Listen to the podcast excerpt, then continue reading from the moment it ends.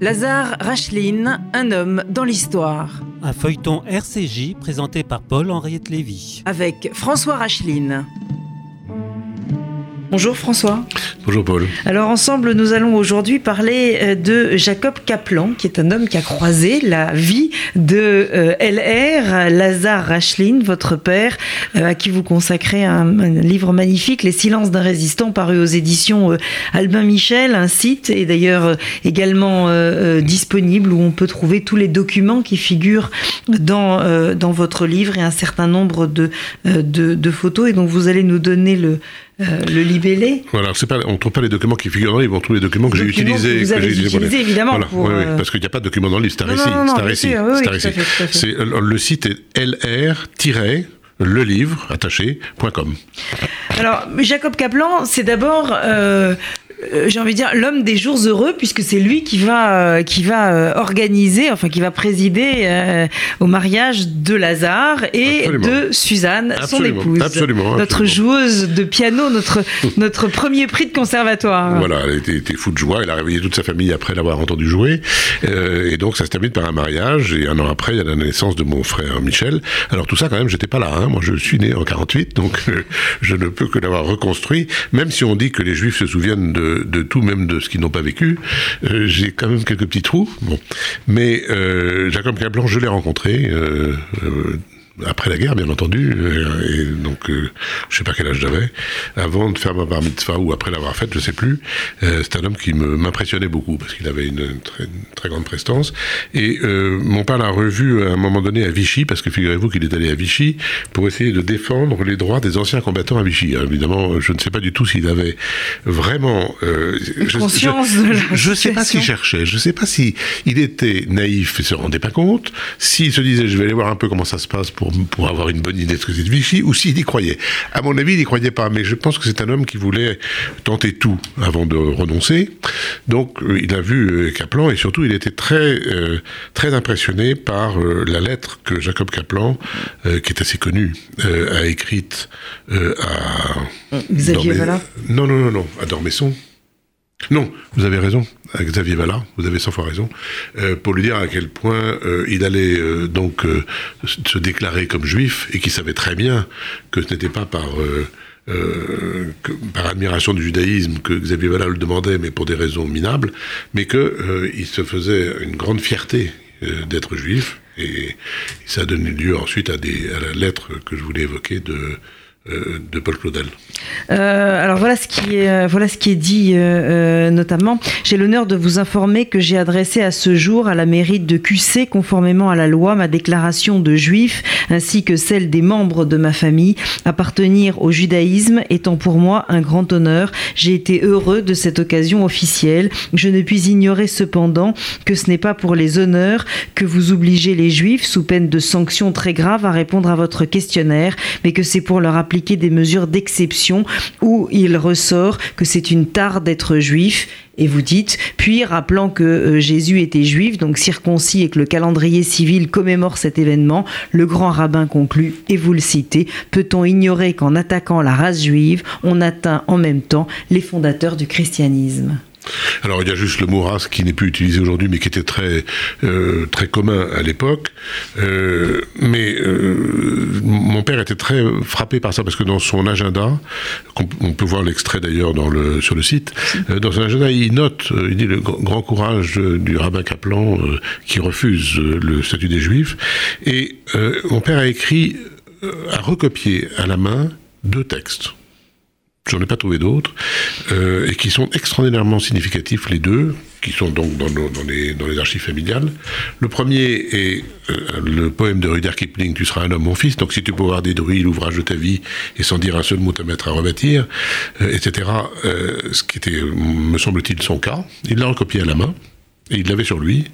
Et l'autre, c'est une lettre de Paul Claudel, dans laquelle euh, Paul Claudel dit euh, son abomination euh, devant ce qui est fait à ceux qu'il appelle nos frères, euh, juif, et il estimait que c'était absolument admirable d'avoir pris cette position à cette époque. À cette époque, c'est ça qui est important. Et je me souviens, et je me souviendrai d'ailleurs toujours que longtemps après, quand j'avais 15 ans ou 16 ans, il m'a dit, mon père m'a dit un jour, parle toujours des gens qui ont été admirables, les autres c'est pas la peine. Votre père se, situait par rapport à son propre judaïsme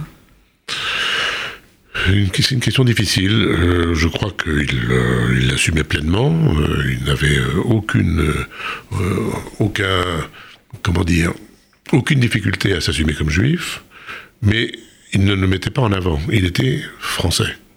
Il était en France un Français de confession juive. Alors dans les années 60, je crois, il a été interrogé d'ailleurs sur, sur, cette, sur cette question par Étienne, Étienne Laou et, Igor Barrère. On va écouter un extrait.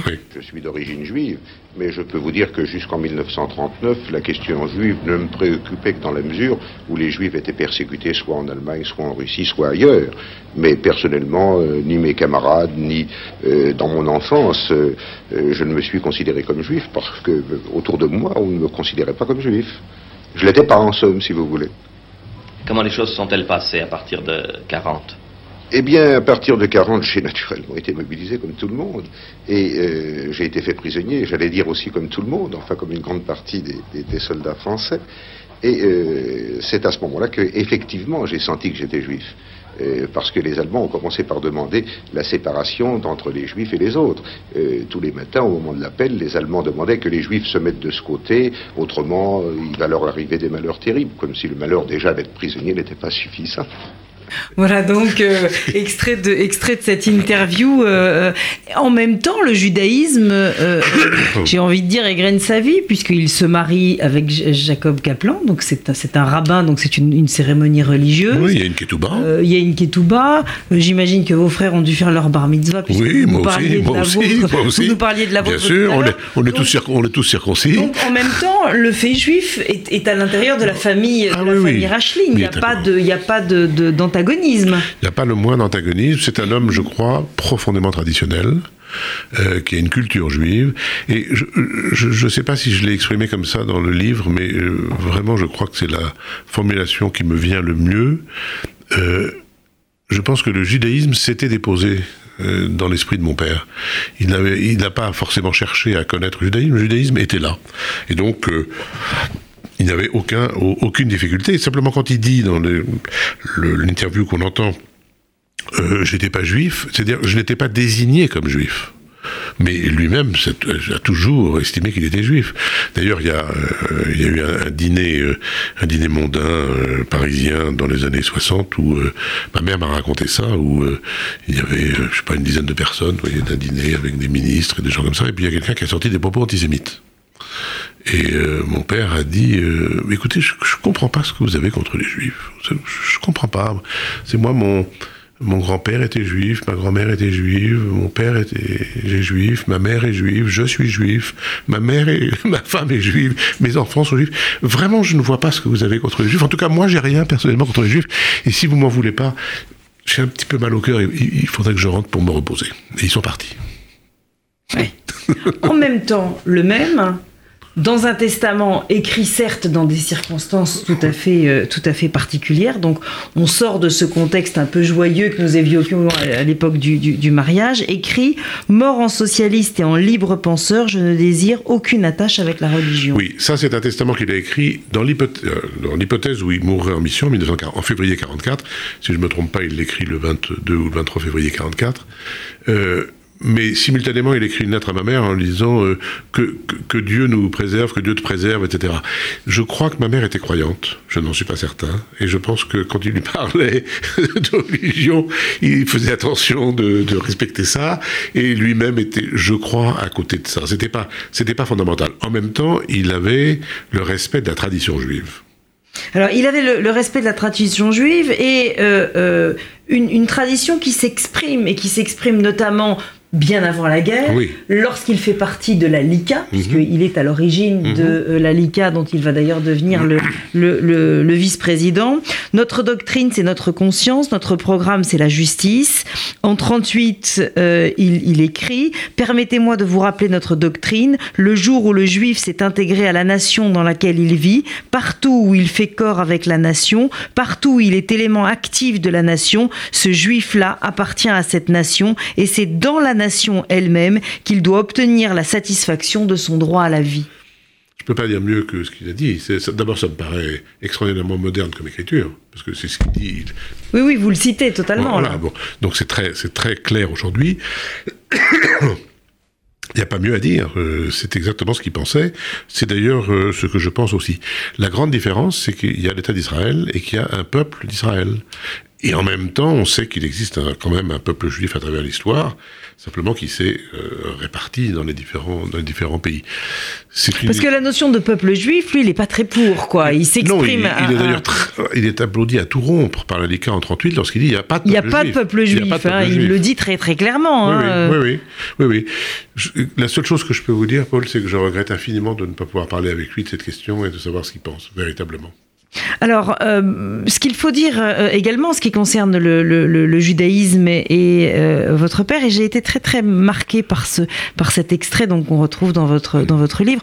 On aura évidemment l'occasion de, parler plus amplement du général de Gaulle, mais il va rencontrer le général de Gaulle et à un moment donné, le général de Gaulle va lui donner une mission qui est pas simple hein, comme mission et qui est une, une voilà une vraie mission, qu'on ne peut c'est la mission. clé qu'on ne peut donner qu'à un homme de confiance et votre père lui dit à ce moment-là de l'histoire il lui dit euh, mon général il faut que je, je vous dise deux choses. Euh, je suis juif je sais plus ce que c'était que l'autre chose. Je suis socialiste. Je suis socialiste et juif. Et de alors qu'il n'a pas la carte du païas. Hein. Voilà. Il n'a pas la carte du. Mais il se sent, il se sent socialiste. Il dit je suis socialiste et juif. Et le général lui aurait répondu à ce moment-là euh, dès lors que vous êtes français, dès lors que vous êtes français. Il lui, non, il lui répond que voulez-vous que ça me fasse Voilà, c'est ça. Vous êtes français, ça me suffit. Donc, un peu en contradiction avec cette phrase du général qu'il qui a quand même beaucoup suivi, euh, parlant des Juifs en disant euh, un peuple sûr de lui et dominateur, un peu aussi euh, dissonant avec le général qui aurait dit justement après l'appel du 18 juin, j'attendais les Français, je n'ai vu que des Juifs et des communistes. Donc, comment est-ce que vous expliquez toutes ces, toutes ces... D'abord, la phrase de votre père, pourquoi est-ce qu'il lui dit ça? Pourquoi est-ce qu'il lui dit je suis socialiste et je suis juif? Je ne sais pas. Je ne sais pas pourquoi il le lui dit. Il le lui dit probablement par honnêteté, parce qu'il sait que De Gaulle n'est pas socialiste, et parce qu'il sait que la reconstruction de la France doit enjamber, si j'ose dire, les drames entre euh, vécus par l'antisémitisme, une partie de la France, Vichy, etc. Euh, de Gaulle est un génie absolu, puisqu'il envoie en France, euh, pour, affirmer son autorité, un homme qui se dit socialiste et qui est juif. Je trouve que c'est De Gaulle qui est extraordinaire dans cette histoire. Je crois que mon père a besoin de lui dire la vérité en lui disant écoutez, voilà, on est dans une relation de vérité, vous m'envoyez, vous me donnez une mission extrêmement importante. De Gaulle dit, lui dit, d'ailleurs ce jour-là, c'est dans les archives nationales, c'est la mission la plus importante que j'ai donnée depuis le début de la guerre, mission clandestine, pas la mission militaire. Et, euh, et, je crois que mon père euh, ressent la nécessité de lui dire bon, je mets les cartes sur table, je suis socialiste et juif. De Gaulle je m'en fous. Ce qui, pour moi, est, je pense, vraiment, je crois que mon père espérait cette réponse. LR, Les silences d'un résistant, un livre de François Racheline, publié aux éditions Albin Michel.